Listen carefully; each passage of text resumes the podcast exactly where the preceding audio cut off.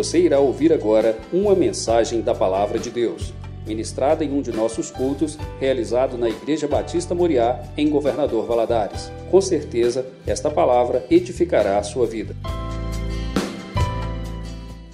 Vamos meditar na palavra do Senhor? Por favor, coloque-se de pé em reverência a essa palavra. Abra a sua Bíblia em Marcos, capítulo 5. Marcos, Evangelho de Marcos, no capítulo 5.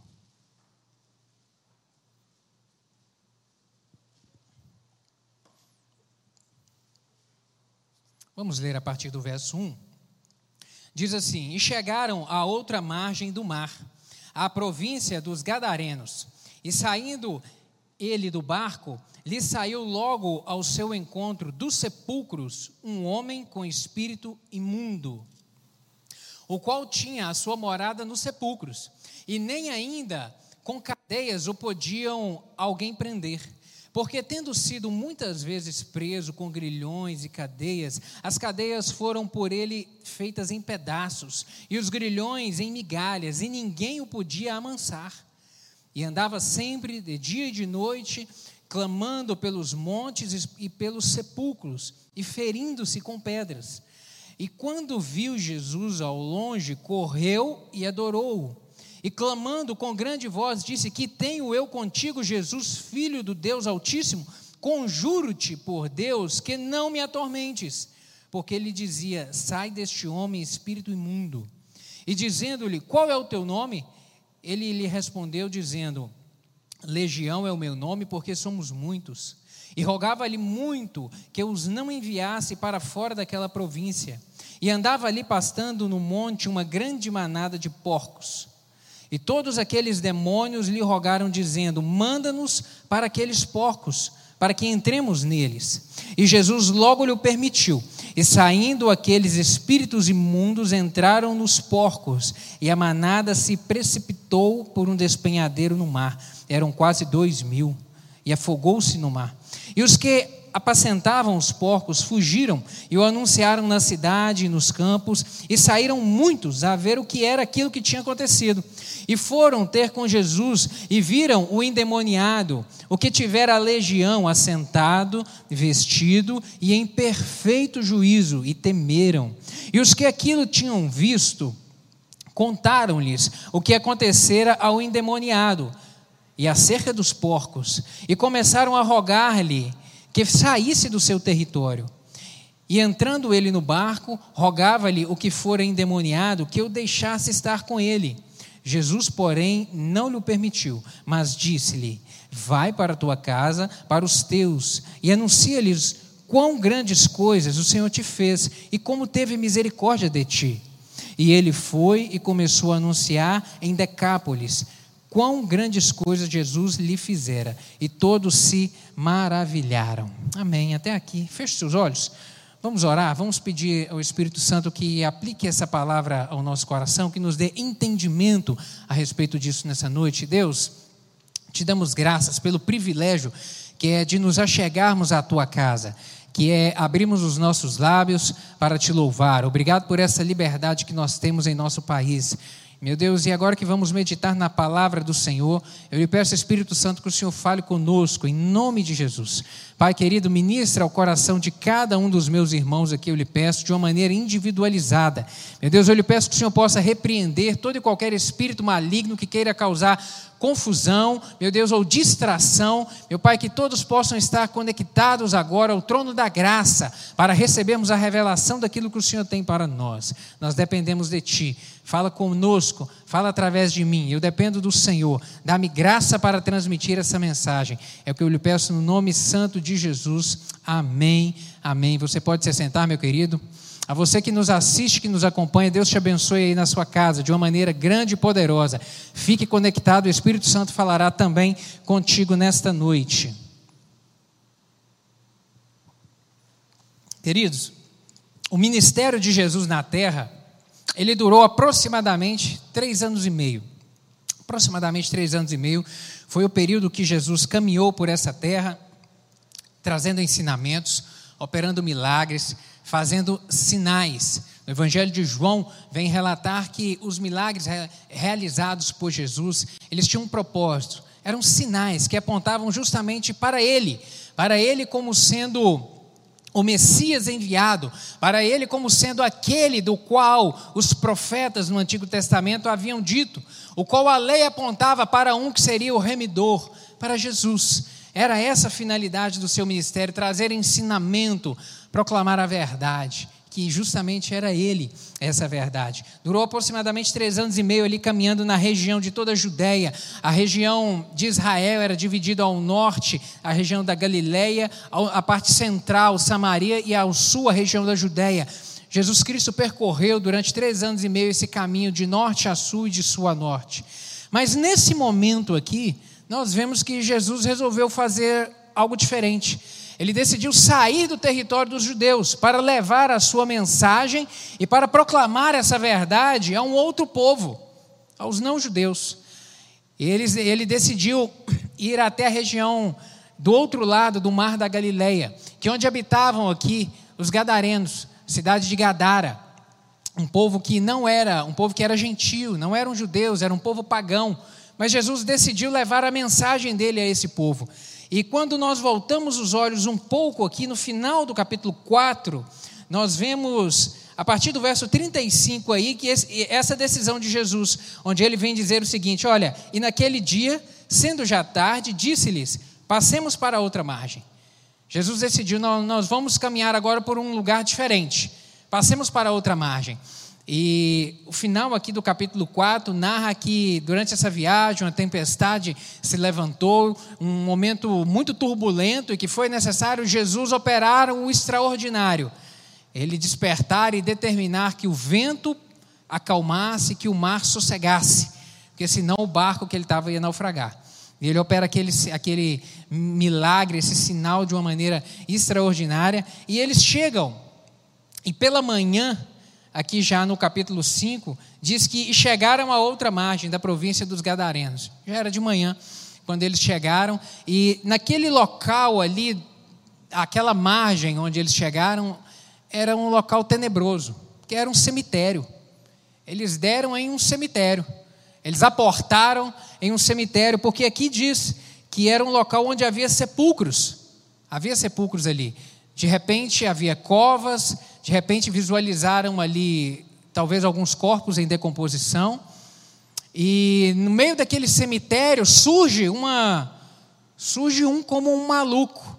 Surge um cidadão gritando, surge um cidadão totalmente alterado, gritando e com o corpo todo ferido, porque a Bíblia diz isso, estava com o corpo ferido e nu. E nu e sem roupa e gritando. Imagina só que situação. Era um local tenebroso, era um local realmente sinistro.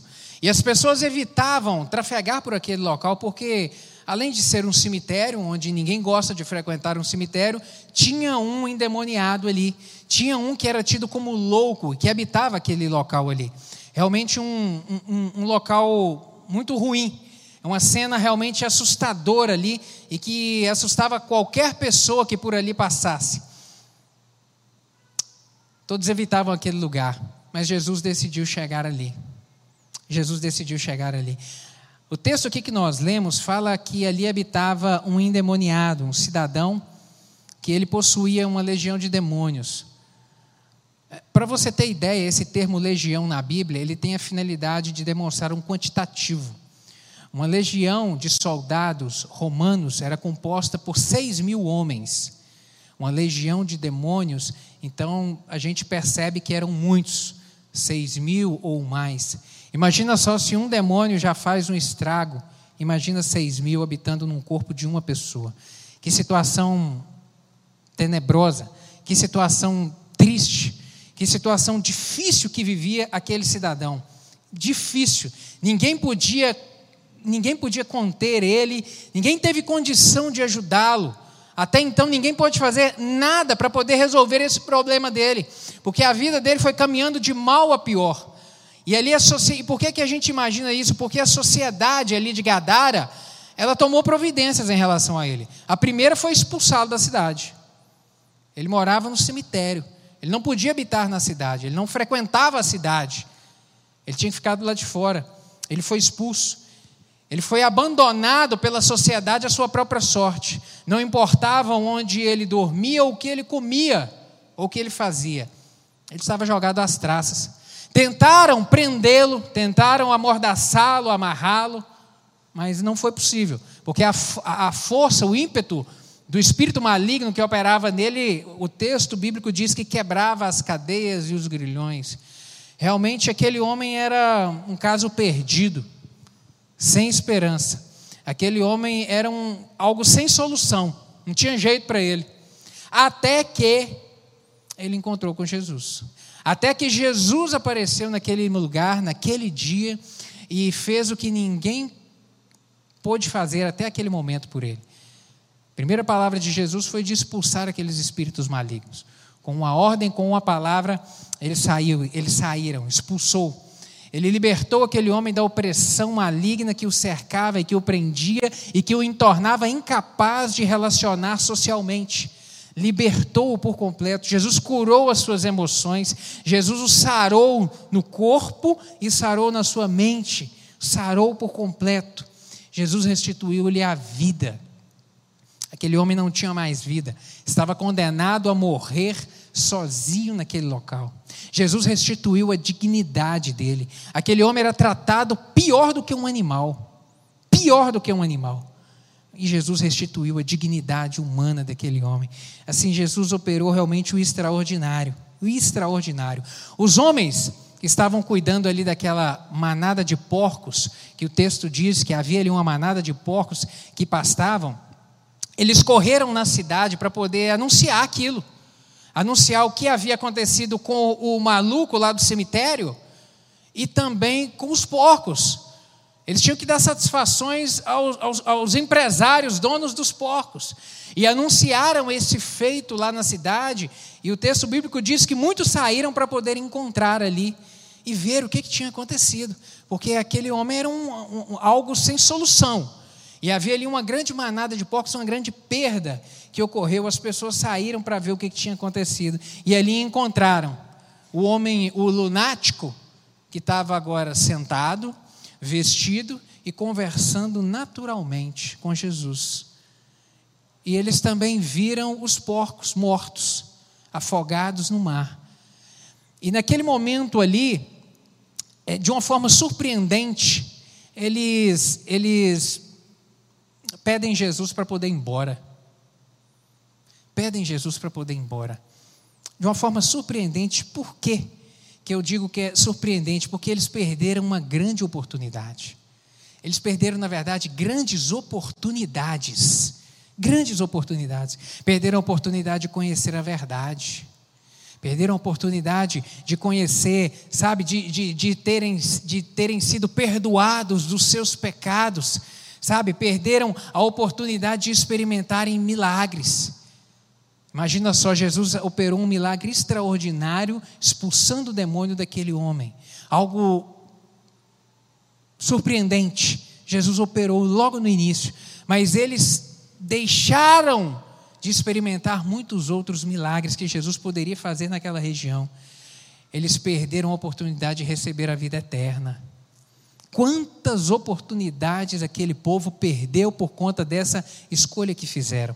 E aí, eu te faço uma pergunta: eles fizeram a escolha correta? Facilmente você vai dizer: não, pastor, eles não fizeram a escolha correta. Está na cara que eles não fizeram uma escolha correta. Rejeitaram Jesus rejeitaram a, a, a, oportunidade de receber tanta coisa boa e de experimentar tanta coisa boa com a presença dEle. Está na cara que eles não fizeram a escolha correta. Mas aí eu te faço uma outra pergunta, e essa você vai ter que pensar bastante para responder. Por que, que eles rejeitaram Jesus e preferiram os porcos? Por que, que eles preferiram os porcos? Por quê? Sabe, porque se a presença de Jesus traria tantos benefícios, por que preferiram os porcos? Porque olharam para os porcos com mais valor do que a companhia de Jesus. Por que preferiram os porcos? E o Espírito Santo ministrou algumas coisas ao meu coração a respeito disso que eu gostaria de compartilhar contigo, meu querido. Ele vai falar com você nessa noite, amém? Ele vai falar contigo nessa noite de uma maneira profunda, eu tenho certeza. Abra o seu coração para receber essa verdade. Por que rejeitaram os porcos? Algumas verdades, a primeira delas que eu vejo aqui é o medo que eles tinham da verdade. O medo que aquele povo da cidade tinha em relação à verdade. Por que, que eu digo isso? A fama de Jesus ela percorria toda aquela região. Toda aquela região. Por quê? Porque a Bíblia diz no registro dos evangelhos que muitas pessoas vinham de diversos locais, de diversas regiões, que multidões seguiam a Jesus, que multidões caminhavam atrás de Jesus para ver os seus milagres, para receber milagres, porque ele era alguém que fazia coisas extraordinárias de muitas regiões. E certamente Gadara estava logo ali, do outro lado do mar da Galileia, estava muito perto. E certamente a fama de Jesus chegou lá naquela cidade. Certamente eles ouviram falar de um homem lá na, na terra de Israel que expulsava demônios, que curava paralíticos, que, que, que trazia visão aos cegos, que fazia surdos ouvirem, que ressuscitava defunto, que multiplicava comida Certamente a fama de Jesus chegou lá em Gadara. Certamente eles sabiam a respeito dele e desse homem que trazia ensinamentos profundos e diferentes de tudo que eles já tinham ouvido a respeito de uma fé, de um homem que ensinava a respeito de amar a Deus acima de todas as coisas de colocar Deus em primeiro lugar, de um homem que ensinava a amar a Deus acima de todas as coisas e ao próximo como a si mesmo, algo que eles nunca de repente tinham ouvido. Verdades profundas, verdade a respeito da importância do perdão, que a alegria da vida está em perdoar, que a ausência do perdão traz um peso e um mal para a vida do ser humano de uma maneira profunda. Verdade a respeito de se doar em prol do outro ensinamentos que Jesus ministrava: emprestar sem usura, amar, não colocar o amor nas coisas, mas amar as pessoas. Ensinamentos que Jesus transmitia àqueles, àquelas multidões que paravam para ouvir ele os seus ensinamentos. Certamente as pessoas lá dessa cidade ouviram sobre essas coisas, ouviram desse homem que ensinava essas coisas tão, essas verdades tão diferentes, mas eles tiveram medo de serem confrontados com essas verdades, medo de serem confrontados com estes ensinamentos que Jesus transmitia, com essa palavra que Jesus trazia. Porque, querido, a verdade ela é libertadora. A verdade, ela produz, ela é libertadora porque ela produz em nós consciência. Consciência a respeito dos erros, das falhas e do caminho que estamos percorrendo. O próprio Jesus disse isso. Evangelho de João, capítulo 8, verso 32, ele vem dizer que: "E conhecereis a verdade, e ela vos libertará." E conhecereis a verdade, e ela vai trazer luz na sua consciência, ela vai aclarar o seu caminho e vai te mostrar o caminho de repente tortuoso que você está percorrendo e que você precisa de ajustar com ele. E conhecereis a verdade, e ela vai te libertar. A verdade lança luz na consciência, aclara o caminho. E é um ditado que diz que o pior cego é aquele o que que não quer ver, não é assim? O pior cego é aquele que não quer ver, é aquele que não quer ter consciência a respeito do seu próprio erro. A sociedade de Gadara, nós vemos isso aqui claramente neles. A sociedade de Gadara, ela não enxergava a escuridão dos seus pecados, a escuridão do caminho que eles, traça, que eles trilhavam, que eles traçavam. Eles não sentiam o mau cheiro dos seus pecados. Para aquele povo, eles não precisavam de salvação, estava tudo certo, estava tudo certo. E é impressionante como que nessa narrativa aqui, no capítulo 5, nós vemos que até os demônios rogavam a Cristo que não os lançasse para o abismo. Aqui fala outra província, mas em, outras, em outro texto lá de Mateus vai, vai falar, outra, outra versão vai dizer abismo, que não os expulsasse para o abismo, para longe dali, e que os deixasse e que os deixassem entrar nos porcos. Até os demônios reconheciam seu erro e a sua culpa ante Jesus, mas o povo da cidade não. O povo da cidade achava que com eles estava tudo certo, que com eles estava tudo bem. Eles só queriam comer bacon nas refeições. Só isso. Eles só queriam os porcos. Não estavam interessados em outras coisas mais. Isso bastava, isso os satisfazia, estava tudo bem, tudo bem com eles. Verdade, querido, a verdade ela confronta o nosso achismo e a nossa consciência, as nossas opiniões. A verdade ela nos confronta. A verdade realmente ela cria um embate com os nossos pensamentos quando nós nos colocamos de frente dela. A verdade, ela é absoluta. E por isso que o próprio Jesus Cristo vai dizer no Evangelho de João, capítulo 14, verso 6, que eu sou o caminho, a verdade e a vida. E ninguém vem ao Pai a não ser por mim. Ninguém vem a, a Deus se não for através de mim, mediante mim, por meio de mim, porque eu, Jesus dizendo, eu sou a única verdade, a verdadeira verdade. A redundância é necessária para poder ressaltar que Ele é a única verdade. E nos dias de hoje, muitos ainda, nós felizmente vemos isso, muitos ainda nos nossos dias preferem ignorar as verdades da Bíblia, as verdades da Bíblia, pois não querem ser com elas confrontados. Muitos fecham, decidem fechar os olhos para os ensinamentos que estão aqui, porque não querem ser com eles confrontados. Não é melhor eu manter uma certa distância. Não é melhor eu, eu, eu, eu continuar na minha rotina e, e, e eu não quero me aproximar tanto, porque na verdade a consciência acusa que alguns ensinamentos que estão aqui, a verdade contida aqui, ela às vezes confronta o nosso posicionamento, as nossas posturas. Infelizmente, nós vimos isso até os dias de hoje. Uma outra razão pela qual eu vejo aqui, porque eles preferiram os porcos, é em razão do apego aos bens materiais. E como isso faz mal. Sabe, os gadarenos, eles expulsaram Jesus ali da sua terra. Eles amaram mais aos porcos e ao dinheiro do que a Jesus. Mais aos porcos e ao dinheiro do que a Jesus. Essa terrível, essa, terri, essa, ela, é, essa é a terrível cegueira materialista que aflige a humanidade desde a sua origem desde a sua origem, sabe? Essa, essa busca desenfreada pela riqueza, essa obsessão por poder ajuntar, essa obsessão por querer guardar, por enriquecer, que persegue o homem desde sempre, desde sempre, o quanto isso faz mal.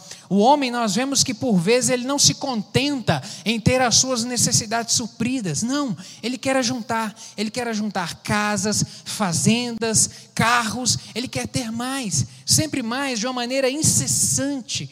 Meu Deus, como isso faz mal. Como essa, é, é, é, essa, essa ganância por obter e acumular tesouros faz mal. Mas eu preciso ressaltar para você isso, de que o dinheiro em si ele não é um mal e ganhar o dinheiro de uma maneira honesta e abençoada por Deus não é pecado e não tem problema nenhum nisso. Não tem problema nenhum o cristão enriquecer, desde que seja de uma maneira honesta e abençoada por Deus. Não tem, não tem problema nenhum. O problema não é o dinheiro. O problema é o coração devotado a Ele. Isso é que realmente é um problema para nós. Isso é o que realmente causa mal. Causa mal causa mal. A riqueza, querida, ela é transitória, nós sabemos disso. O homem não trouxe nada para o mundo, e daqui a gente também não vai levar absolutamente nada. Absolutamente nada vamos levar daqui. Acumular tesouro, ajuntar riqueza, sabe, e colocar o coração em prol disso é uma grande tolice, porque daqui não vamos levar absolutamente nada. Confiar de que os bens podem nos trazer segurança, ou confiar de que o patrimônio, os tesouros podem nos proporcionar felicidade, é um grande engano. A pandemia tem demonstrado isso para a gente. Quantas pessoas confiavam tanto nos seus recursos financeiros para poder pagar um bom plano de saúde, para poder pagar. É, uma, para lhe proporcionar uma estrutura de atendimento à saúde quando ele precisasse. E agora a pandemia veio demonstrar que isso não traz segurança alguma. Segurança alguma. Segurança só está no Senhor, só está em Jesus, só está em Jesus. Por isso não vale a pena colocar o coração nessas coisas. Não há caminhão de mudança, nenhum enterro. Você nunca viu um, um cortejo passando e um caminhão de mudança indo atrás. Caixão não tem gaveta, querido. Caixão não tem gaveta. Daqui nós não levaremos absolutamente nada. Nada. Deus nos abençoa e é promessa dele nos abençoar. E, e, quanto mais nós formos abençoados e empregarmos os recursos que ele tem nos dado no seu reino para abençoar a vida das pessoas, o quanto isso faz bem. Mas colocar o dinheiro, colocar o coração no dinheiro, isso é um mal terrível. É um mal terrível. O dinheiro, ele é um bom servo, mas ele é um péssimo patrão. Ele é um bom servo. Com ele você pode utilizá-lo muito bem, mas ele é um péssimo patrão. Não serve para poder ser o seu senhor jamais. Não há qualquer problema em possuí-lo nas mãos, mas colocar o coração nele é uma tragédia. Produz um mal terrível. O problema não é ter o dinheiro nas mãos, mas tê-lo no coração. E a própria palavra do Senhor vai nos dizer a respeito desse mal. Paulo vai dizer em 1 Timóteo capítulo 6, verso 10, porque o amor ao dinheiro é a raiz de, todos, de todas as espécies de males, e alguns nessa cobiça se desviaram da fé e a si mesmos se atormentaram com muitas dores. O quanto causa mal o apego e o amor ao dinheiro. As pessoas mais felizes não são aquelas que têm dinheiro, na verdade, são aquelas que têm o contentamento, a satisfação e contentamento, ter contentamento no coração não está ligado à posse, está ligado à paz que o Senhor Deus traz ao nosso coração. Isso, daí provém o contentamento, daí provém a satisfação em relação à vida. Contentamento é, de, é, determinado por isso. Ainda no capítulo 6 de Timóteo, o apóstolo Paulo vai dizer: Porque nada temos trazido para o mundo, nem coisa alguma podemos levar dele. Tendo sustento e com que nos vestir, e com que nos vestir, estejamos contentes tendo sustento e com quem nos vestir, tenhamos satisfação, tenhamos contentamento na vida. Em Hebreus capítulo 13, verso 5, o autor aos Hebreus vai dizer: Olha, seja a vossa vida sem avareza, contentai-vos com as coisas que tendes, porque Ele tem dito: de maneira alguma te deixarei e nunca jamais te abandonarei. É promessa do Senhor caminhar conosco, suprir as nossas necessidades, por isso nós não devemos deixar o nosso coração sobressaltar em relação a ter, a juntar, ou imaginar que através de obtermos coisas teremos segurança ou felicidade. Não, querido, descanse no Senhor, confia nele. É isso que a palavra nos ensina. É isso, o texto que o pastor leu aqui na ministração dos dízimos e muitos outros textos que a palavra do Senhor nos traz a respeito da segurança no Senhor. Amaram mais ao dinheiro do que a Jesus Infelizmente, essa foi uma das razões porque preferiram os porcos. Uma outra razão porque preferiram os porcos, porque os seus valores estavam invertidos. Eles valorizaram o que é perecível. Olha só que inversão de valores. A sociedade de Gadara não apenas rejeitou aquele endemoniado, aquele homem endemoniado no momento de dificuldade que ele enfrentava. Não somente rejeitou, mas no momento em que encontraram ele curado, sarado, tranquilo, são, lúcido, não deram valor algum. Não deram valor algum à, à restauração que Jesus havia feito na vida daquele homem. Não deram valor algum. O seu, por quê? Porque os seus valores, a sua consciência estava invertida estava invertida. Eles expulsaram Jesus da sua terra e amaram mais aos porcos do que a Deus e do que aquele homem. E é o milagre que Jesus havia, havia operado, havia realizado na vida daquele homem. Os porcos valiam para eles, os porcos valiam mais do que uma vida. Olha só que perigo. De, o perigo da inversão de valores. Em relação a isso, Jesus Cristo ensinou lá no Sermão da Montanha sobre o devido valor que nós devemos dar a, a, ao dinheiro. Mateus capítulo 6, versos 19 a 21, Jesus Cristo diz o seguinte: Olha, não acumuleis para vós outros tesouros sobre a terra, onde a traça e a ferrugem corrói, e onde os ladrões escavam e roubam. Mas ajuntai para vós outros tesouros no céu, onde a traça nem a ferrugem corrói, e onde os ladrões não escavam e não roubam, porque onde está o teu, o teu tesouro, aí estará também o teu coração. Onde estiver o teu tesouro, onde estiver aquilo que tem mais importância para você, aí vai estar o teu coração. Jesus Cristo vem lá no Sermão do Monte trazer uma noção de equilíbrio, uma verdade que vai trazer equilíbrio emocional para a vida das pessoas em relação ao dinheiro. Não coloque a sua confiança nele, não coloque ele como sua prioridade. Confie em Deus. Ei, confie em Deus. Não coloque a sua, a, a, a sua prioridade em arrecadar e ajuntar. Porque instantaneamente, a qualquer minuto, você pode perder. E aí, toda a sua estrutura, ou tudo aquilo que você imaginou e criou em torno de si para te trazer segurança e felicidade, você perde. E aí você vai perder o sentido da sua vida. Não está nessas coisas. Confia em mim, diz Jesus Cristo, diz a palavra. Confie em Deus, confie de que Ele tudo vai prover, de que Ele é o Deus que tudo realmente, que cuida de nós que provê o que necessitamos. Uma quarta razão pela qual eu vejo que eles ignoraram a presença de Jesus e preferiram os porcos é o seu egoísmo. Os comerciantes de Gadara não se importaram com o homem que havia sido curado, que havia sido liberto ele por Jesus. Ao pedirem para Jesus irem embora da sua região, na verdade, eles estavam dizendo assim de uma maneira em palavras: Olha, Jesus, a, a gente até não mexe com os demônios, não, Jesus. A gente até tolera um ou outro endemoniado, mas não mexe no nosso dinheiro, não. O Senhor mexeu no nosso dinheiro. O Senhor viver sem os porcos é osso, não tem jeito. Viver sem a nossa economia, o Senhor mexeu no nosso bolso. Não dá. Não dá. Um egoísmo tremendo. Um egoísmo, sabe? Porque não se importaram com os outros doentes que estavam na cidade que Jesus poderia curá-los. Não se importavam, não se importaram com o bem que Jesus promoveria na vida de outros. Aqueles comerciantes não se importaram absolutamente nada com os outros olharam apenas para o seu umbigo, apenas para os seus recursos, apenas para o seu dinheiro. Estavam interessados apenas na sua única fonte de renda. Segundo Timóteo, capítulo 3, verso 1 e 2, vem trazer para nós hoje uma má notícia em relação ao egoísmo. Vem dizer que nos últimos dias, infelizmente, esse egoísmo ele só iria aumentar. O apóstolo Paulo vai dizer o seguinte: Sabe, porém, isto, que nos últimos dias sobrevirão tempos difíceis, pois os homens serão egoístas, avarentos, mais amigos dos prazeres do que amigos de Deus. Nos últimos dias, que são justamente esses dias nossos que a gente está vivendo, os últimos dias. E por que, que você diz isso, pastor? Que hoje é os nossos últimos dias. Leia Mateus capítulo 24.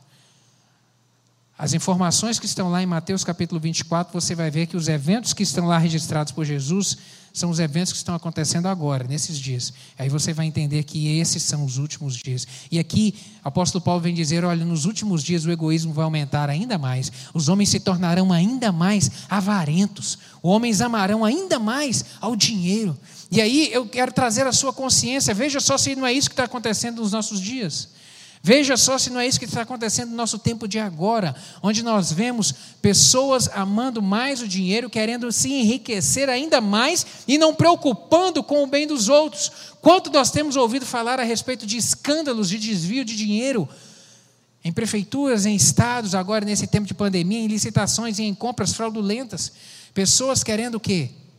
Acumular dinheiro, não se importando com a saúde, não se importando no socorrer aqueles que, está, aqueles que estão precisando de socorro. Quanto nós estamos vendo isso agora nos nossos dias? Não estavam interessados em mudança, não estavam interessados em ver seu, a sua situação mudada. Por quê? Porque onde Jesus chega e a sua mensagem é recebida, mudanças acontecem, querido.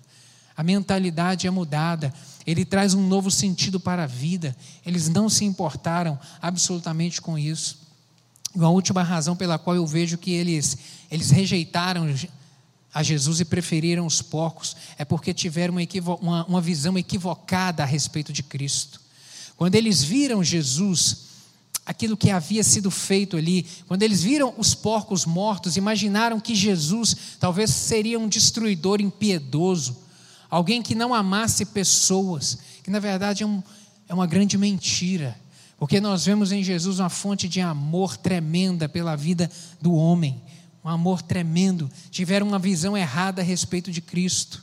E hoje nós vivemos em um tempo onde a sociedade às vezes olha para o cristianismo de uma maneira totalmente errada, imaginando talvez que a, a Bíblia seja um, um, conjunto de regras, um, um, um punhado de regras que vão limitar os direitos, um conjunto de regras de proibições. Um livro onde está cheio de não pode, não pode, não pode fazer isso, não pode fazer aquilo, e que vai, sabe, tirar a sua liberdade de viver. Uma visão totalmente equivocada. Totalmente equivocada, quando na verdade é o pecado que aprisiona o homem, é o pecado que prende a sua consciência, é o pecado que o impede de viver uma vida plena, uma vida abundante, uma grande inverdade que acontece ainda nos nossos dias. E Cristo resumiu toda a sua mensagem, toda a sua palavra em uma frase: amar a Deus acima de todas as coisas e ao próximo como a si mesmo. Jesus Cristo resumiu a mensagem por completo apenas nisso: amar a Deus acima de todas as coisas e amar ao próximo como a mim mesmo. Se resume nisso a sua mensagem, a toda a lei, todo o ensinamento dos profetas se resume apenas nisso. E aí, eu quero conectar isso aqui, esse texto, com o nosso tempo de hoje. Eu apontei aqui seis razões pelas quais eles preferiram os porcos. E, pastor, como essa mensagem se aplica a nós hoje? Primeira forma, que o pecado ele nos afasta de Deus. O pecado nos afasta de Deus. Sabe, o pecado nos repele, repele a presença de Deus, nos torna distante da presença de Deus. Sabe, o, o povo de Gadara, eles preferiram permanecer afastados de Jesus, com seus pecados, preferiram continuar vivendo a sua vida longe da verdade e, e, e, distante daquilo que Jesus poderia trazer para eles, completamente afastados. O pecado afasta o homem de Deus. Isaías capítulo 59, verso 2, o profeta vai dizer isso: As vossas iniquidades fazem separação entre vós e o vosso Deus, e os vossos pecados encobrem o seu rosto de vós para que não vos ouça. Impede que ele ouça o nosso clamor e a nossa oração. Uma outra verdade é que o pecado aprisiona a mente e impede o homem de enxergar a realidade. Impede. O pecado daquele povo os impediu de reconhecer o benefício que Jesus poderia fazer e trazer para a vida deles naquele momento. E por hoje nós vemos nos nossos dias, da mesma maneira, quanto o pecado tem cegado as pessoas, quanto do pecado tem impedido as pessoas de compreenderem a realidade ou o caminho tortuoso para o qual estão trilhando, o qual estão trilhando, e estão trilhando o caminho de morte, estão sendo impedidos, impedidos, o pecado aprisiona a mente. Uma outra razão que eu, eu vejo a conexão desse texto com a nossa realidade de hoje é que Jesus Cristo é aquele que realmente dá sentido e sabor à vida. Somente Jesus Cristo, querido. Não há outra razão, não há outra fonte. Jesus Cristo ele dá o sentido verdadeiro para a vida.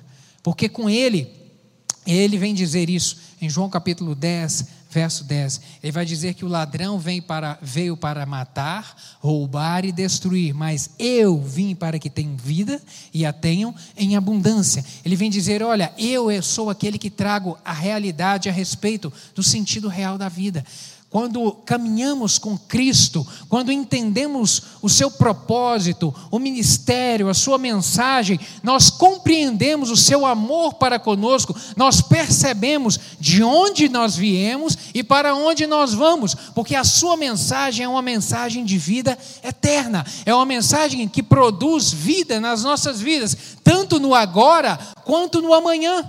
Ela é uma mensagem que, que modifica, que transforma a nossa vida nos dias de hoje, porque quando ela entra no coração do homem, ela traz consciência, mostra a ele o caminho tortuoso, ele tem a oportunidade de mudar de rumo, de trilhar agora um caminho de vitória, de paz, ele caminha agora na presença do Senhor, ele tem todo o benefício do agir e do mover de Deus, ele vai experimentando na sua caminhada milagres e milagres, mover do Senhor, e ele tem tem no seu coração a certeza em relação ao amanhã. algo que tanto atormenta o homem. Quando ele olha para o futuro, ele por vezes fica inquieto: o que tem, o que existe após a morte? O que vai acontecer após a morte? Dentro do Evangelho, nós temos essa verdade, essa mensagem, nós temos a resposta para esse questionamento, que é uma vida eterna com Cristo. A bênção de Deus, querido, também está condicionada à nossa decisão de caminhar com Ele. Eu quero terminar dizendo isso. A bênção de Deus está condicionada à nossa decisão de caminhar com Ele. O ex-endemoniado, ele teve a sua vida mudada. O ex-lunático, ele teve a sua vida transformada. Foi-lhe restaurado a vida, foi-lhe concedido agora uma dignidade como ser humano para ele poder caminhar e viver. Ele foi abençoado, porque ele decidiu caminhar e obedecer a Cristo. Nos versos 18 a 20, ele diz que ele que o, o, texto bíblico diz que ele queria seguir a Jesus e Jesus falou: "Não, você não vai vir comigo". Verso 19: Jesus, porém, não lhe permitiu, mas disse: "Vai para a tua casa, para os teus, anuncia-lhes com grandes coisas o Senhor te fez e como teve misericórdia de ti". E ele foi e começou a anunciar em Decápolis quão grandes coisas Jesus fizera e todos se maravilharam. Ele se tornou um missionário. O primeiro missionário aqui do Novo Testamento foi um ex-endemoniado começou a proclamar a verdade de Jesus Cristo e ele foi muito abençoado em relação a isso, querido. A bênção do Senhor sobre as nossas vidas está condicionado à obediência. Quando decidimos caminhar em consonância com Ele, Deuteronômio capítulo 28, verso 2 vai dizer isso. E todas estas bênçãos virão sobre ti e te alcançarão quando ouvirdes a voz do Senhor teu Deus. Todas essas bênçãos virão sobre você, sobre a sua casa, sobre a sua família, quando você decidir ouvir e obedecer à voz do Senhor. Caminhar segundo Ele, querido, caminhar segundo o seu propósito. Preferiram os porcos. Que triste decisão que aquele povo tomou. Que triste escolha que aquele povo tomou. Perderam tantas oportunidades, perderam tantas oportunidades. E hoje você tem essa oportunidade de escolher caminhar com o Senhor e de ser abençoado em razão disso. Quando nós olhamos para a Bíblia, sempre quando tem uma, um mandamento, uma ordem do Senhor, sempre ele está acompanhado de uma promessa. De uma promessa. E a promessa que ele traz aqui no versículo 28 no capítulo 28, verso 2 de Deuteronômio, é que a bênção dele vai nos acompanhar quando nós dermos ouvidos à sua voz, quando nós seguimos o seu caminho, quando nós formos fiéis a ele. Amém, querido? Que, que, quantas verdades profundas nós aprendemos através desse texto, através do operar do milagre que Jesus realizou aqui na vida deste homem. Eu gostaria de orar contigo nessa hora. Vamos colocar de pé? Eu tenho certeza que o Espírito Santo ministrou aí ao seu coração. Por que preferir os porcos quando se pode gozar a vida? Por que preferir os porcos quando pode ter uma vida renovada, transformada, experimentar o melhor dessa terra, caminhar com Deus e ver o seu cuidado, os seus milagres? Por quê? Quando ouvirdes a voz do Senhor teu Deus, quando você der ouvidos a ela e seguir os seus caminhos, a bênção vai te acompanhar. A bênção vai chegar na sua casa, a bênção vai ser realidade na sua família, quando ouvir. Eu gostaria de orar contigo nessa hora, sabe? E de repente nessa noite você chegou aqui precisando de fazer alguns ajustes com Deus. De repente, algumas outras coisas você tem colocado como prioridade além de Deus. De repente você teme a Deus, mas ele tem estado às vezes em segundo local, em segundo lugar ou terceiro lugar na sua vida. E às vezes você precisa de realmente ajustar os seus ponteiros aí, no sentido de reconhecê-lo, reconhecer que você precisa dele, sabe? Deixar de lado algumas coisas que às vezes estão te prendendo. Sabe, se o Espírito Santo ministrou isso no seu coração, eu queria que você colocasse a mão aí agora, no seu coração, para nós orarmos juntos, para o Senhor te dar graça Sabe, você hoje está sendo confrontado com essa verdade.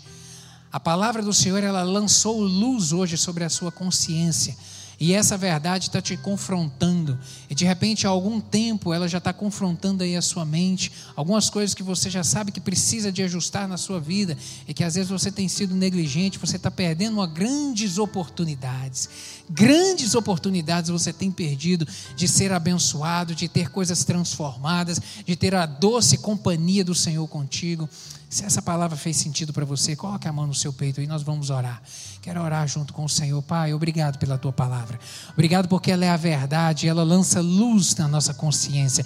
Obrigado, meu Deus, porque nessa noite o teu Espírito Santo tem comunicado essa verdade aqui ao coração dos meus irmãos. Meu Deus, eu lhe peço que em nome de Jesus, cada uma dessas decisões que estão sendo feitas nesse momento, Pai, que elas sejam verdadeiras. Cada uma aqui que está decidindo nesse momento se ajustar com o Senhor. Meu Deus, consertar aquilo que precisa de ser consertado. Pai, eu lhe peço que em nome de Jesus o Senhor dê a força necessária, a coragem, a determinação, a ousadia, meu Deus, para tomarem as escolhas corretas, meu Deus, para escolherem por Jesus, meu Deus, para não preferirem os porcos, não preferirem, meu Deus, as outras coisas além do Senhor, que o Senhor venha ser prioridade, meu Deus, no coração de cada um dos meus irmãos, sempre, meu Deus, e com isso possamos desfrutar, meu Deus, dos benefícios, da bênção, da companhia do Senhor conosco, essa companhia que enche o nosso coração de paz, de esperança, que fortalece a nossa fé, que nos dá certeza em relação ao amanhã,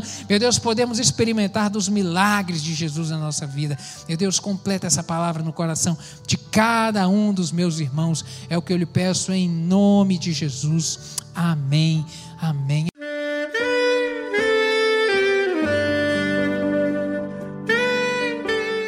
Querido amigo, Deus se interessa por você. Ele conhece as circunstâncias atuais da sua vida. Não hesite em buscá-lo. Em Jeremias 33, versículo 3, ele nos diz: Clama a mim e responder-te-ei, e anunciar-te-ei coisas grandes e ocultas que não sabes. Esperamos que a mensagem ouvida tenha falado ao seu coração e que você e sua família sejam abençoados pelo Senhor Jesus.